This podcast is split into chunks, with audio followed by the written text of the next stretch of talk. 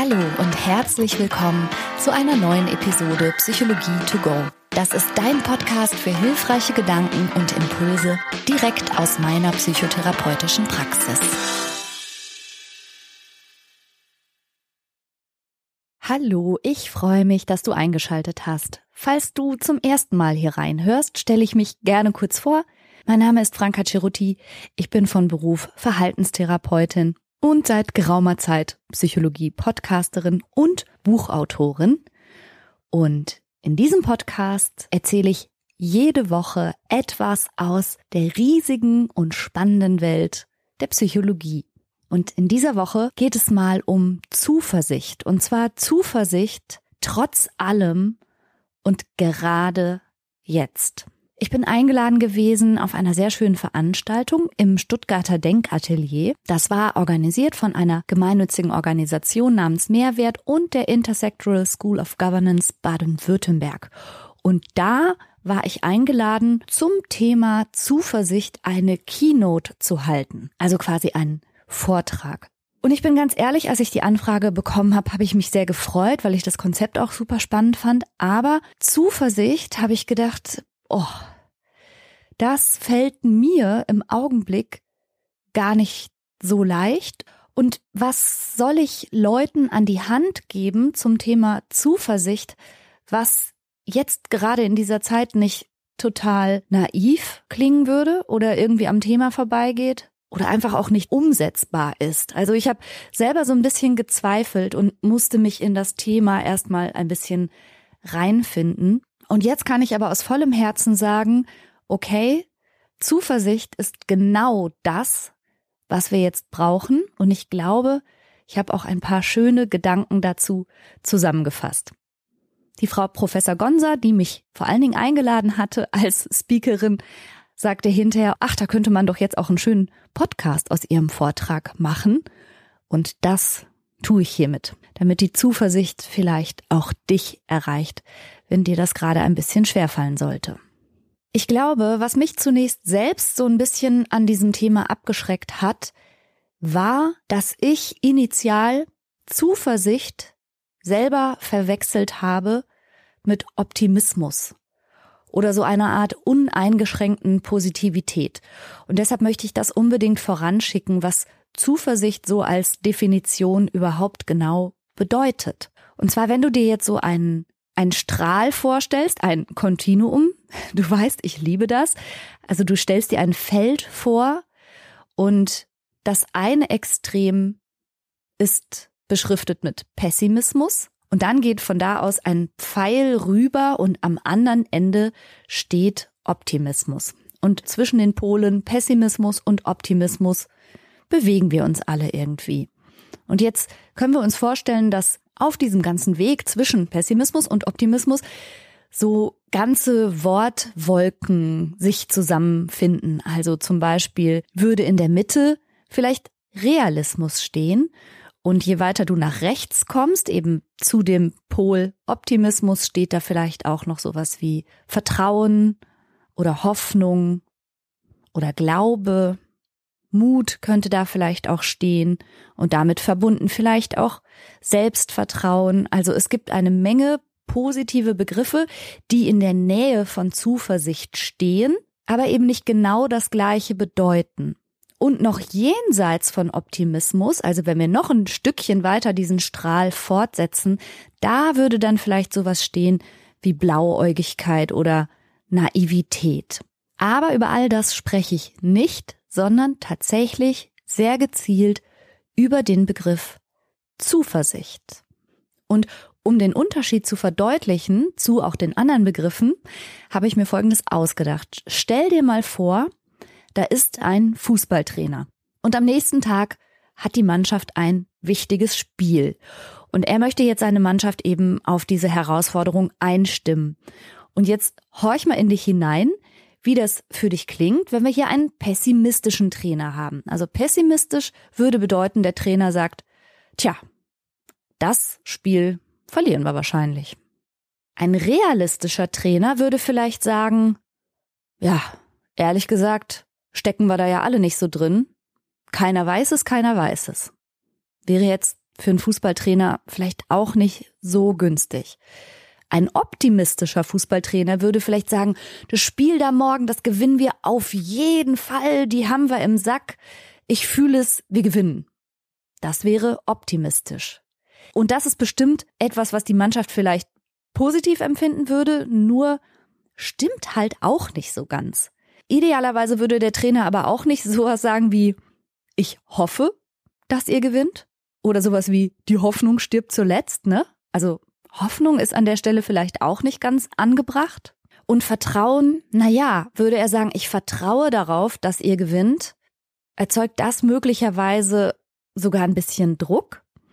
Also wenn man mit diesen Worten im Kopf spielt und sich entsprechende Situationen vorstellt, dann fällt einem, finde ich, ganz gut auf, wie viel Sinn das ergibt, zu sagen, ich bin zuversichtlich.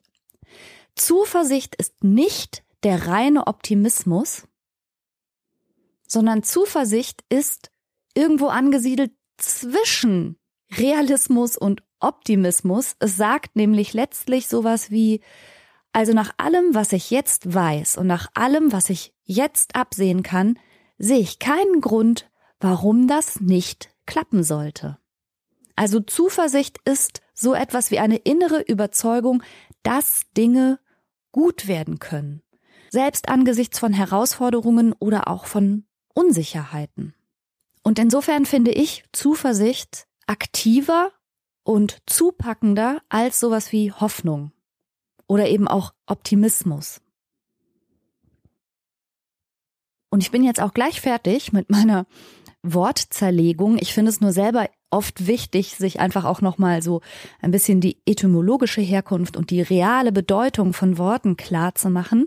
Also in dem Wort Zuversicht wird der Sehsinn angesprochen, also die Sicht, das Sehen. Und das impliziert eben, dass wir in eine Zukunft schauen und dass die Zuversicht auf einen nach vorne gerichteten Blick verweist. Und insofern kann man sagen, weil wir alle die Zukunft nicht kennen und sie für uns alle auch ungewiss ist, ist Zuversicht so etwas wie eine positive Antwort auf Ungewissheit und auf Unkontrollierbarkeit. Und ich habe in vielen Kontexten in anderen Podcast-Episoden schon mal darüber gesprochen, dass vielen Menschen eine ungewisse Zukunft Angst macht und dass sie auf diese Angst mit Kontrolle reagieren. Und ich finde es eine schöne Idee, auf Ungewissheit stattdessen mit Zuversicht zu reagieren und in dieser positiven Wortwolke rund um das Wort Zuversicht herum, dazu gehört ja auch Mut und Vertrauen und Selbstvertrauen. Es ist also ein Blick in die Zukunft, der ein positives Ergebnis für möglich hält, aber gleichzeitig verweist Zuversicht auch auf die Aktivität, die es dafür braucht. Es ist was anderes als hoffen, beten oder glauben, sondern Zuversicht ist zupackend. Und Schiller hat zum Beispiel gesagt, dass Zuversicht die Mutter großer Taten ist. Aber warum fällt uns genau diese Zuversicht, also diese aktiv und positiv nach vorne gerichtete Blickrichtung so schwer? Also ich glaube, zum einen liegt das gerade auf der Hand und das war ja auch das, warum ich mit dem Thema erstmal so ein bisschen meine inneren Schwierigkeiten hatte, weil im Moment real beängstigende Dinge passieren. Und weil uns sehr viele Dinge nahe kommen, sehr viele Umstände, so wie der Krieg oder ich denke auch immer noch viel an die Überflutung im Ahrtal zum Beispiel und natürlich die weltweite Pandemie. Sowas haben wir oder viele von uns jedenfalls nie so hautnah zu spüren bekommen. Und dann muss man ehrlicherweise sagen, wenn man sich jetzt weltweit die Menschheit anguckt, sind wir da lange Zeit als deutschsprachige Menschen oder westeuropäische Menschen oder wie auch immer sehr glücklich verschont gewesen von Umständen, die anderswo auf der Welt schon lange zum Alltag gehören oder immer wieder. Und jetzt plötzlich wird uns das mit einer Vehemenz bewusst und vor allen Dingen auch durch diese Frequenz, in der solche Ereignisse und Krisen jetzt eintreten, geht, glaube ich, bei vielen Menschen im Augenblick die Zuversicht einfach verloren. Und gerade auch, wenn wir sagen, Zuversicht hat mit einem nach vorne gerichteten Blick in die Zukunft zu tun, aber wir stecken mittendrin im Klimawandel. Das heißt, wir sehen in dieser Zukunft, die uns in weiten Teilen unklar ist, aber das, was klar ist, ist nicht erfreulich. Also, wo soll jetzt bitte Zuversicht herkommen? Und ich verstehe, dass Menschen das regelrecht naiv finden und an den Haaren herbeigezogen, jetzt irgendwie Zuversicht versprühen zu wollen. Und ich werde aber erklären, warum ich der absoluten Überzeugung bin, dass das gerade jetzt unglaublich wichtig ist. Und warum ich das sozusagen auch als meine Aufgabe betrachte, auch wenn ich es bisher so nicht für mich selber verbalisiert hatte, unbedingt Menschen auch zu helfen, hoffnungsvoller, auch zuversichtlicher, auch optimistischer zu sein. Aber dazu später mehr. Es gibt noch einen weiteren Grund, warum uns Zuversicht nicht leicht fällt dieser Tage und das hat nicht nur mit den realen Umständen zu tun, wenn wir uns umschauen, sondern tatsächlich auch ein bisschen damit, wie unser Gehirn gebaut ist und wie unsere Wahrnehmung und unsere Verarbeitung passiert. Ich habe jetzt mal ein gedankliches Experiment für dich. Wenn du dir vorstellst, deine Mutter legt ihre Hände auf deine Schultern und die Mutter deiner Mutter legt ihre Hände auf ihre Schultern. Und deine Urgroßmutter legt wiederum ihre Hände auf die Schultern deiner Großmutter und so weiter. Ihr bildet so eine Art Polonaise. Du kannst das übrigens auch mit deinem Vater, Großvater, Urgroßvater denken und so weiter. Du kennst persönlich vielleicht ein, vielleicht zwei, vielleicht sogar drei von diesen Menschen und dann reißt das aber ab. Und es kommen aber, das ist ja klar, viele, viele Generationen und Individuen vor dir. Und wenn wir uns jetzt mal vorstellen, das stimmt natürlich im Einzelfall nicht, aber jeder dieser Menschen würde für einen Zeitabschnitt von 25 Jahren stehen und das repräsentieren. Dann überrascht dich das vielleicht, dass es nur 170 Individuen braucht, die sich also mit der Hand auf der Schulter jeweils der Vorperson alle hinter dir aufreihen. Du bist die Person und hinter dir stehen jetzt 170 Individuen und dann sind wir schon am Ende der Steinzeit. Ist das nicht unglaublich? Ich hätte gedacht, dass es viel mehr Menschen sein müssten, aber tatsächlich sind es gerade mal 170 Individuen, die jeweils 25 Jahre repräsentieren, also jeweils eine Generation. Und dann sind wir am Beginn der Bronzezeit, am Ende der Steinzeit. Also das sind sozusagen die modernen Menschen, die dich von der Steinzeit trennen. Ich finde das überraschend wenig und erdzeitgeschichtlich betrachtet ist das natürlich nicht mehr als ein Wimpernschlag. Denn das, was wir heute als Steinzeit bezeichnen, das ging davor über zwei Millionen Jahre, zwei Millionen prägende Jahre wohlgemerkt. Und das waren, um das jetzt nochmal auf Individuen umzurechnen, hunderttausend Individuen davor. Und warum ich dir das erzähle, das ist zum einen, weil ich es krass interessant finde. Es steht übrigens auch in meinem Buch, falls du es nochmal nachlesen möchtest. Psychologie to go heißt das Buch. Und da findest du das. Aber zum anderen erzähle ich dir das, um nochmal deutlich zu machen, dass das eben ehrzeitgeschichtlich ein super kurzer Zeitraum ist.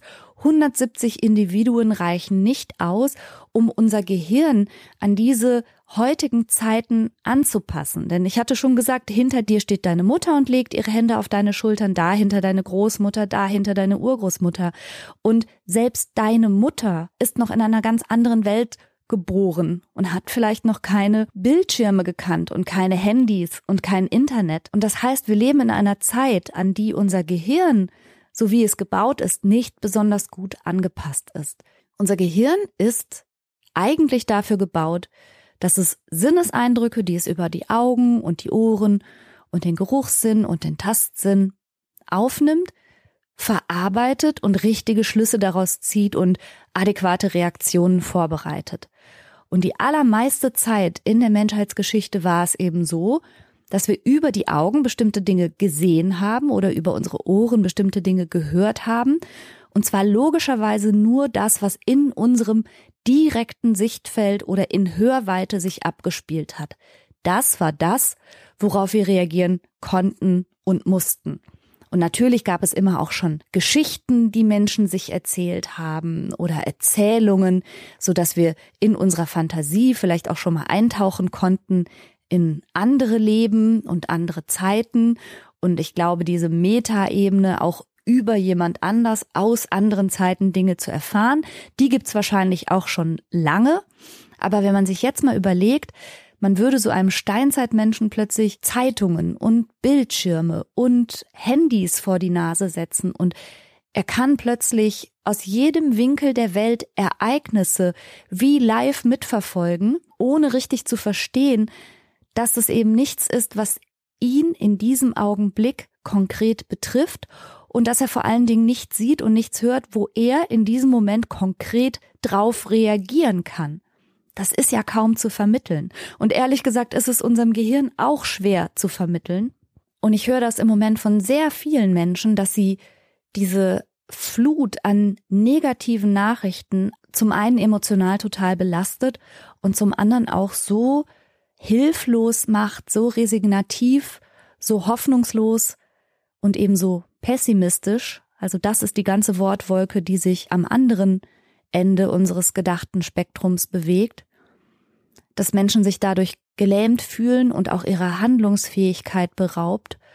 Und ich denke, das hat damit zu tun, dass unser Gehirn nicht so absolut brillant diese Metaebene mitdenken kann, dass vieles von dem, was wir gerade sehen und versuchen zu verarbeiten, keine direkte Handlung von uns fordert und dass wir nicht direkt handeln können, weder kämpfen noch fliehen noch sonst irgendwas tun. Und genau dieses uralte Gehirn, wenn man so will, ist eben auch so gebaut, dass es Negatives viel besser verarbeitet, weil es ein Überlebensvorteil ist, wenn man sich Gefahrenquellen merkt oder auch bereits, wenn jemand anders eine negative Erfahrung macht, durch Beobachtung daraus lernt. Und auch das kehrt sich in gewisser Weise jetzt total gegen uns, weil unser Gehirn weiterhin so arbeitet, wie es sich im Grunde Jahrzehntausende total bewährt hat. Und jetzt merken wir aber, dass es uns emotional ganz schön beuteln kann. Wir sind also ehrzeitgeschichtlich gerade mal aus der Steinzeit rausgehopst. Und das kannst du übrigens auch daran erkennen, dass es ja kurioserweise selbst in unseren Breitengraden Schlangenphobien gibt oder Spinnenphobien, aber zum Beispiel keine Steckdosenphobien obwohl die nachweislich tödlicher sind. Aber sowas ist in unserem Gehirn überhaupt noch nicht angekommen.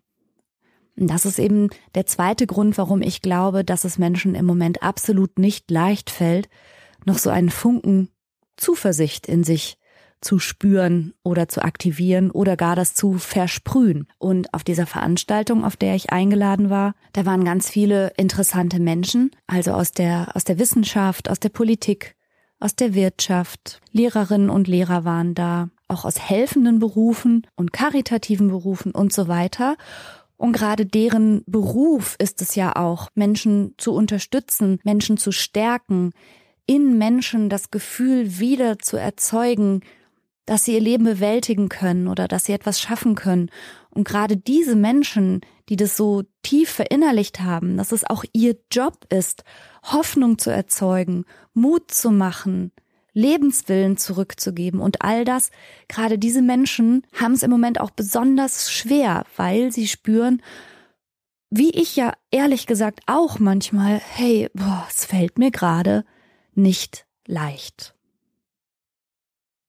Und wenn wir uns jetzt mal aus der Steinzeit wieder wegbewegen, ein bisschen mehr in die Moderne und zwar in die 60er und 70er Jahre. Zu der Zeit hat die Psychologie begonnen, nicht nur zu gucken, was ist krank und was ist eigentlich gestört oder eine Störung. Und sie hat nicht nur geschaut, was Menschen belastet und beeinträchtigt und seelisch behindert, sondern man hat festgestellt, dass es ja auch Menschen gibt, die angesichts schwerster Belastungen oder sogar angesichts von Ereignissen, die absolut dazu angetan waren, auch eine Traumafolgestörung auszulösen bei diesen Menschen, sie dennoch ganz stark und mental stabil dastehen und ihr Leben sogar teilweise als glücklich bezeichnen und sagen, ich finde mein Leben gut. Und einer derjenigen, die sich damit befasst haben, war zum Beispiel Viktor Frankl.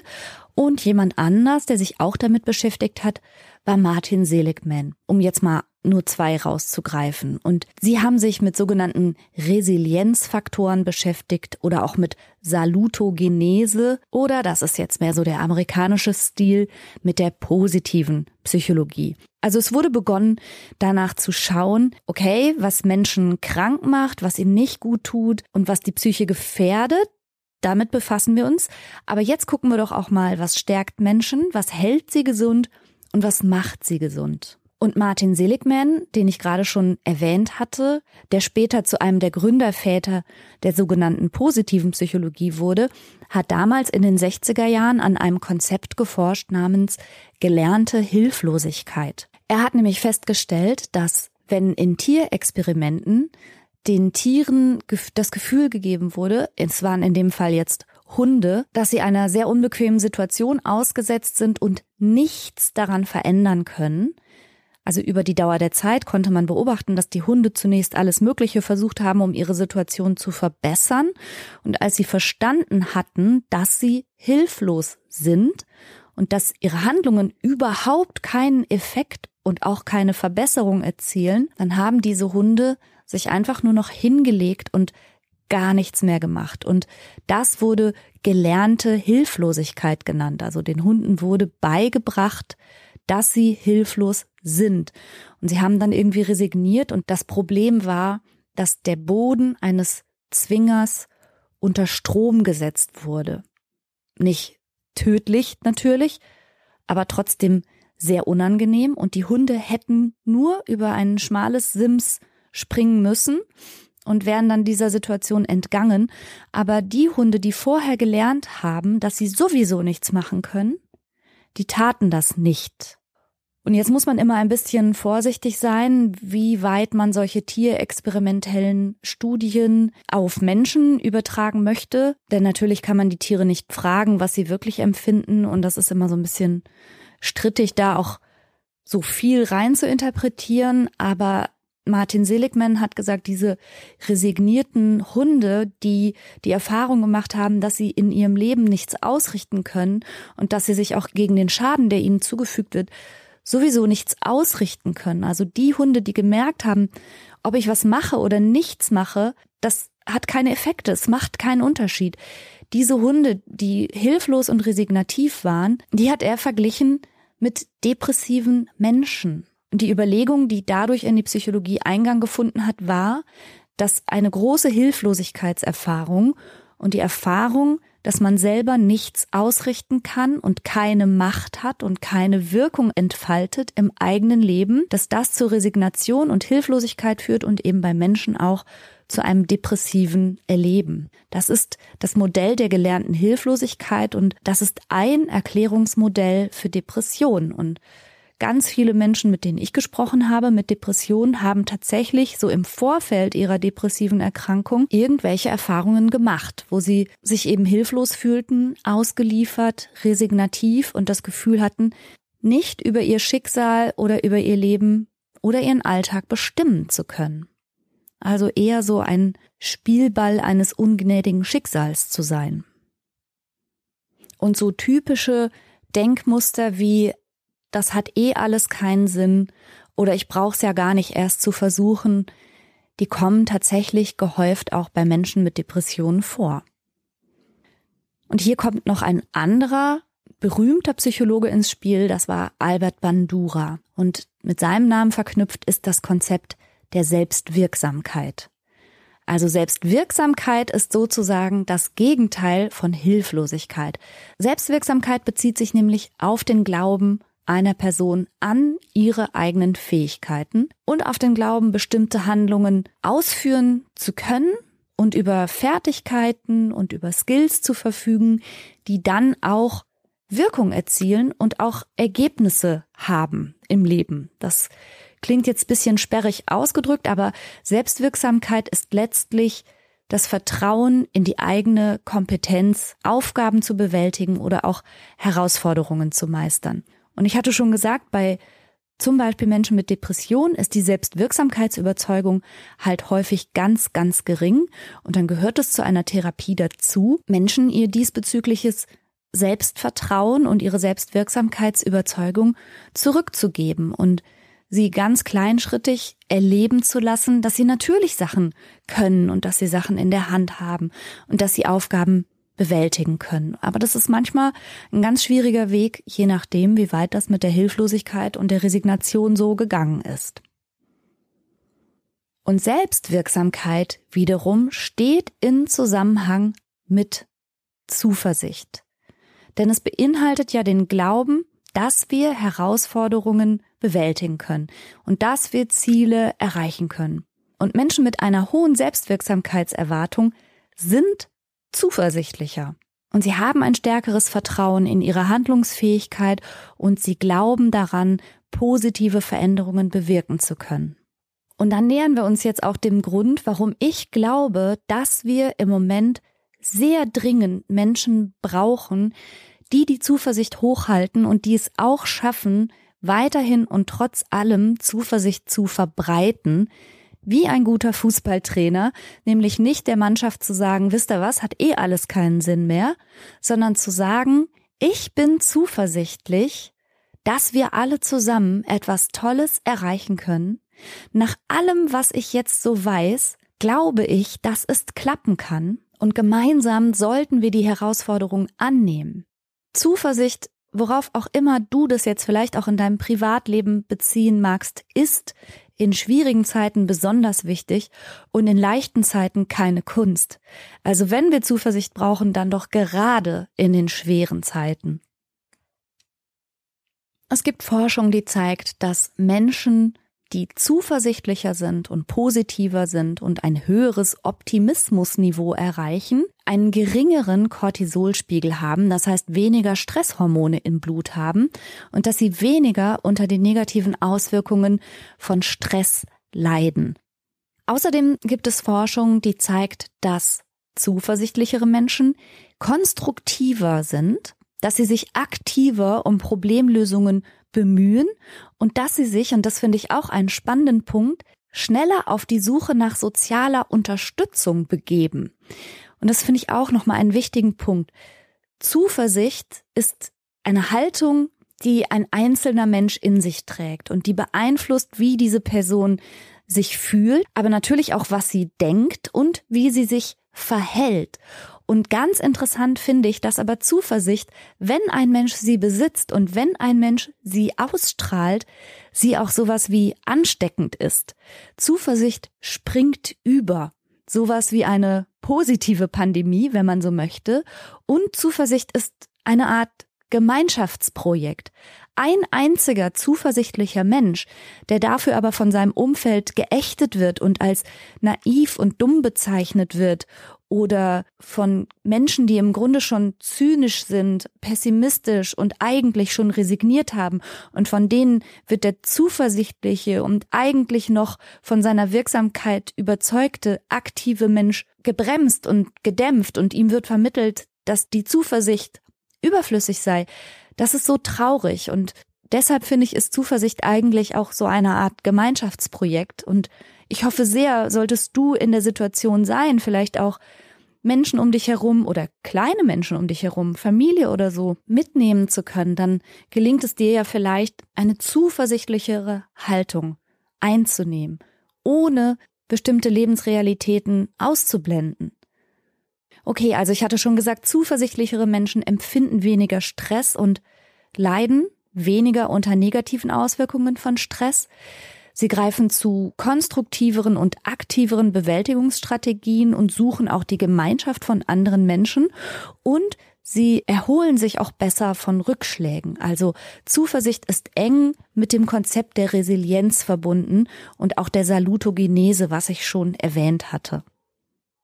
Und nicht zuletzt sind zuversichtliche Menschen außerdem motivierter und leistungsfähiger. Und das zeigt sich in verschiedenen Lebensbereichen. Und das hat unter anderem damit zu tun, dass Zuversicht, wenn man sie betrachtet als eine nicht ganz objektiv realistische Einschätzung der Situation, sondern als eine leicht zum positiven Pol hin verschobene Einschätzung der Situation dazu beiträgt, dass man im Sinne einer sich selbst erfüllenden Prophezeiung tatsächlich ein positives Outcome begünstigt.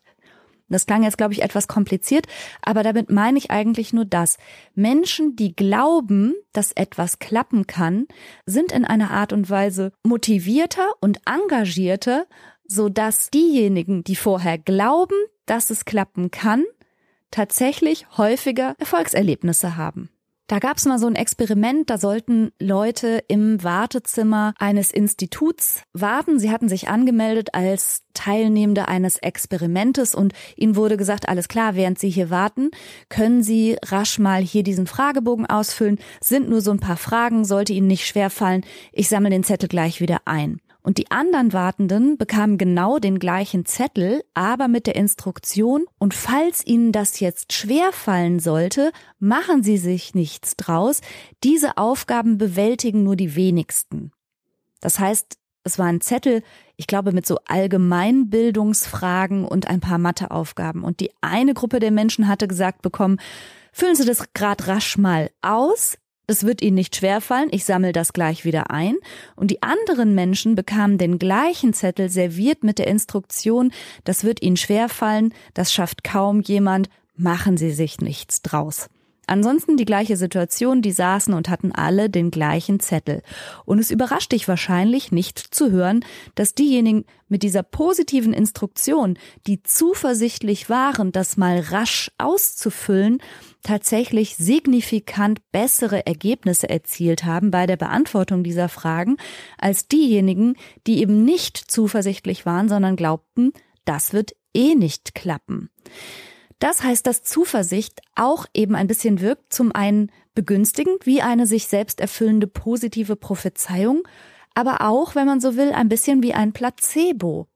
Wenn ich glaube, dass ich etwas bewirken kann, agiere ich dadurch so motiviert, so engagiert, so positiv und so optimistisch, dass ich tatsächlich mit einer höheren Wahrscheinlichkeit etwas erreiche. Und über Placebo habe ich auch was in meinem Buch geschrieben.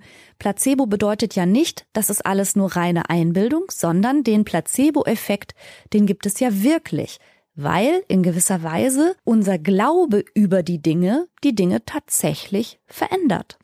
Ja, und vielleicht denkst du jetzt Zuversicht, schön und gut, habe ich verstanden, aber wo soll ich sie denn jetzt nun mal hernehmen?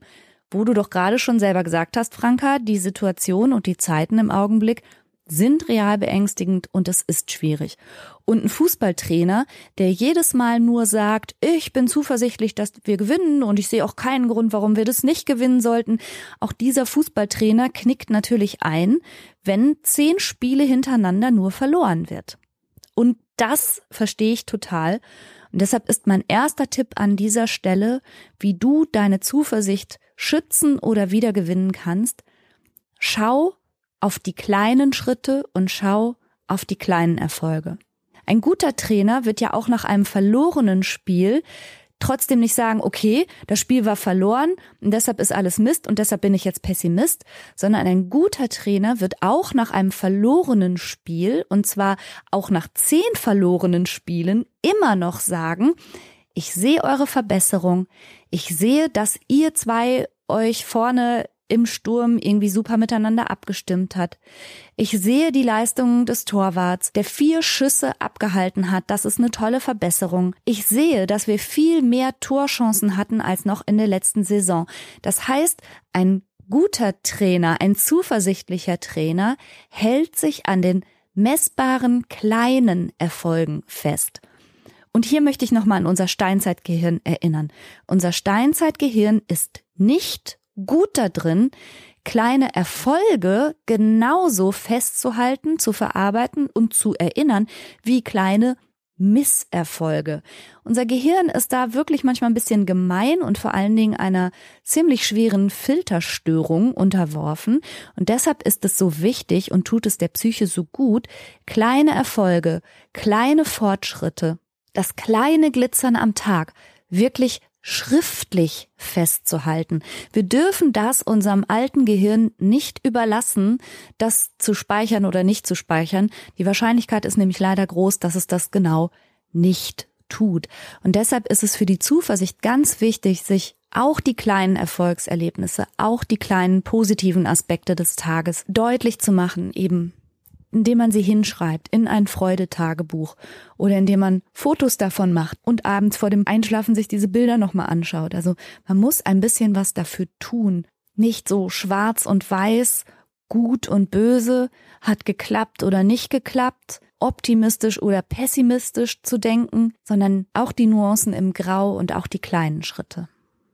Und mein zweiter Tipp, um die Zuversicht zu bewahren, den kennst du vielleicht schon, wenn du diesen Podcast schon öfter gehört hast. Und das sind positive innere Selbstgespräche. Auch das weiß man aus der Forschung, gerade auch mit Menschen mit Depressionen, dass sie nicht nur ganz negativ denken, sondern häufig innerlich auch mit sich selbst ganz negativ sprechen. Unfreundlich, abwertend, sehr kritisch, manchmal regelrecht gehässig. Und das ist ein Punkt, in dem wir in der Psychotherapie natürlich auch immer ansetzen. Aber auch du, wenn du vielleicht gar nicht unter Depressionen leidest, aber manchmal vielleicht das Gefühl hast, mit dir selbst schon vergleichsweise ungnädig zu sein oder mit dir selber manchmal viel härter ins Gericht zu gehen als mit jedem anderen Menschen, dann üb dich mal in positiven Selbstgesprächen, sei freundlich zu dir, sei motivierend und ermunternd und liebevoll mit dir. Zeig selbst Mitgefühl, wenn es dir schlecht geht, anstatt noch obendrauf zu hauen oder dich zu verurteilen. Und auch da finde ich dieses Bild, was ich jetzt für heute gewählt habe, das von einem guten Trainer ganz gut. Also wenn was nicht funktioniert hat, kommt ein guter Trainer ja nicht in die Mannschaftskabine und putzt alle nochmal extra runter und beschimpft nochmal jeden Einzelnen, wie blöd er eigentlich ist und dass das eh schon wieder klar war, dass sie es auch alle nicht besser verdient haben. Also das ist von außen betrachtet vollkommen klar, dass das kein angemessener Umgang ist mit Menschen, denen es gerade nicht gut geht oder die vielleicht gerade einen Misserfolg erlitten haben. Die Wahrheit ist aber, dass genau so ganz viele Menschen mit sich selber schon umgehen. Und da mal so das Augenmerk drauf zu legen und das innere Selbstgespräch viel positiver, viel freundlicher und freundschaftlicher zu gestalten, finde ich sehr, sehr wichtig, gerade in Hinblick auf Zuversicht. Und eine ganz konkrete Übung, die gut dazu passt, ist die Übung der Affirmationen. Auch die findest du in meinem Buch. Da sind auch ganz viele praktische Übungen und Tipps, wie du dich mental stärken kannst. Und die Affirmationen, das ist eine meiner absoluten Lieblingsübungen. Du kennst ja wahrscheinlich Affirmationen. Affirmationen, das sind so positive, aufbauende und lebensbejahende Sätze. Also zum Beispiel sowas wie, ich habe die Fähigkeit, diese Herausforderung zu bewältigen. Und das klingt ja auch erstmal total super. Und viele Leute mögen Affirmationen auch gerne und arbeiten auch gerne damit. Also das heißt, es sind so, wenn man so will, so positive, mantraartige Sätze, die sie sich ganz oft am Tag sagen. Jetzt ist es aber so, dass mir zumindest in meiner Praxis meine Patientinnen und Patienten oft sagen, dass sie Affirmationen affig finden, weil ein Teil von ihnen die einfach nicht glaubt. Und dann können die sich hunderttausendmal am Tag sagen, ich habe die Fähigkeit, diese Herausforderung zu bewältigen, weil eine Stimme in ihrem Kopf sagt, nee, hast du nicht. Stimmt doch gar nicht. Lüg doch nicht. Schwätz es dir doch nicht schön und so weiter. Und insofern sind Affirmationen für viele Menschen unglaubwürdig und damit auch überhaupt nicht hilfreich. Und die Affirmationen, die setzen genau da an. Die heißen Affirmationen, abgeleitet von dem englischen Wort if für wenn. Und du kannst jede Affirmation in eine Affirmation umwandeln, indem du sagst, und was ist wenn? Also der Satz würde dann lauten, und was ist, wenn ich alle Fähigkeiten habe, um diese Herausforderung zu bewältigen?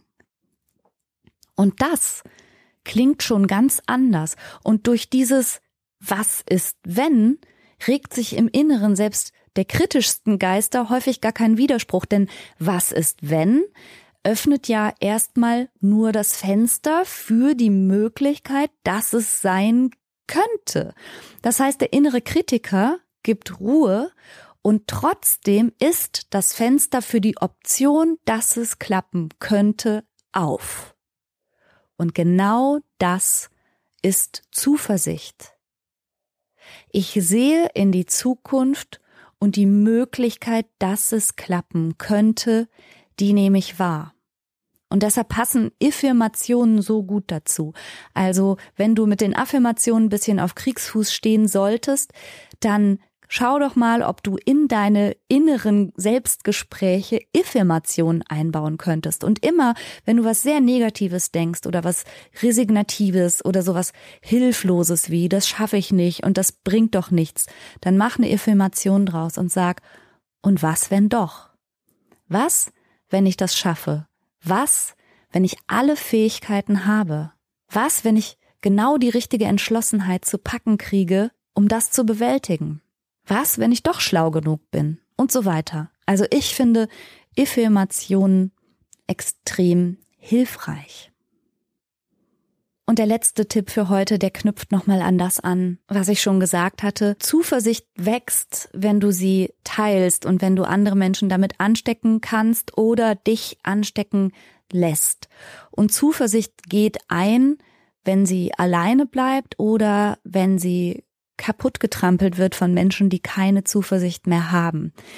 Und deshalb möchte ich dir empfehlen und dir auch wünschen, dass du dich mit Menschen umgibst, die deine Zuversicht vielleicht stärken und unterstützen und gleichzeitig auch von ihr profitieren. Und gleichzeitig ist aber deshalb auch Gemeinschaft und das Miteinander so wichtig. Und das fand ich bei der Veranstaltung in Stuttgart auch nochmal ganz interessant. Wir hatten tolle Gespräche noch im Nachgang, dass ja gerade in den helfenden Berufen und Menschen, die sehr engagiert sind und die sehr idealistisch arbeiten oder sich politisch einsetzen oder fürs Klima oder für den Kinderschutz und so weiter, das sind so anstrengende Berufsfelder und jeder von denen kennt das auch, dass er oder sie sich mal ein bisschen zurückfallen lassen muss und mal auch aus der ersten Reihe zurücktreten in die zweite, dritte, vierte, fünfte Reihe ein bisschen durchschnaufen, ein bisschen Kraft tanken. Und das kann auch bedeuten, dass man sich eine Zeit lang fernhält von entsprechenden Nachrichten, Informationen, zu viel Input, einfach um die kleine Flamme der Zuversicht nicht erlöschen zu lassen, um nicht zynisch zu werden, um nicht auszubrennen, um nicht zu resignieren und darüber letztlich so kaputt zu gehen, dass man für niemanden mehr da sein kann. Und deshalb finde ich, ist das eben auch so ein, so ein Gemeinschaftswerk, wo man mal vielleicht ganz vorne mit dabei steht und dann wieder mal sagt, ich muss mich ein bisschen rausziehen, aber ich vertraue darauf, dass andere Menschen auch weiter nach Lösungen suchen, weiter kämpfen, weiter die kleinen Schritte gehen, wenn ich es gerade mal nicht kann. Und das finde ich auch nochmal ganz wichtig, also gerade auch für meine Kolleginnen und Kollegen, für alle Menschen in helfenden Berufen, in den sozialen Berufen und so weiter. Alle, die sich einsetzen, um die Welt ein bisschen besser zu machen, passt auf euch auf und bitte versucht nicht, die Welt allein zu retten und das alles allein zu schultern, sondern tut euch zusammen mit Gleichgesinnten und gebt die kleine Flamme der Zuversicht untereinander immer weiter, wärmt euch damit gegenseitig untereinander, aber passt auch aufeinander auf. Ja, und ich hoffe, damit ist klar geworden, dass Zuversicht nichts mit Blauäugigkeit oder Naivität oder Realitätsverlust zu tun hat, sondern dass es genau das ist, was wir im Augenblick brauchen. Weil Zuversicht bedeutet, dass wir weniger Stress erleben, dass wir konstruktiver und aktiver sind, dass wir gemeinsam nach Lösungen und Bewältigungsstrategien suchen, uns schneller von Rückschlägen erholen und motivierter sind und dadurch im Sinne von sich selbst erfüllenden Prophezeiungen nicht nur an das Beste glauben, sondern auch das Beste schaffen. Mir hat das jedenfalls total viel Spaß gemacht, mich mit diesem Thema einfach durch diese konkrete Anfrage nochmal so zu beschäftigen. Dafür sage ich Danke und dir sage ich Danke, dass du mir deine Zeit geschenkt hast und dein Ohr, dass ich dich begleiten durfte und ein bisschen mit dir sein durfte. Beim Gassi gehen, beim Wäschemachen, beim Autofahren oder zum Einschlafen. Vielen Dank dafür und wenn du magst, hören wir uns in der nächsten Woche wieder. Tschüss!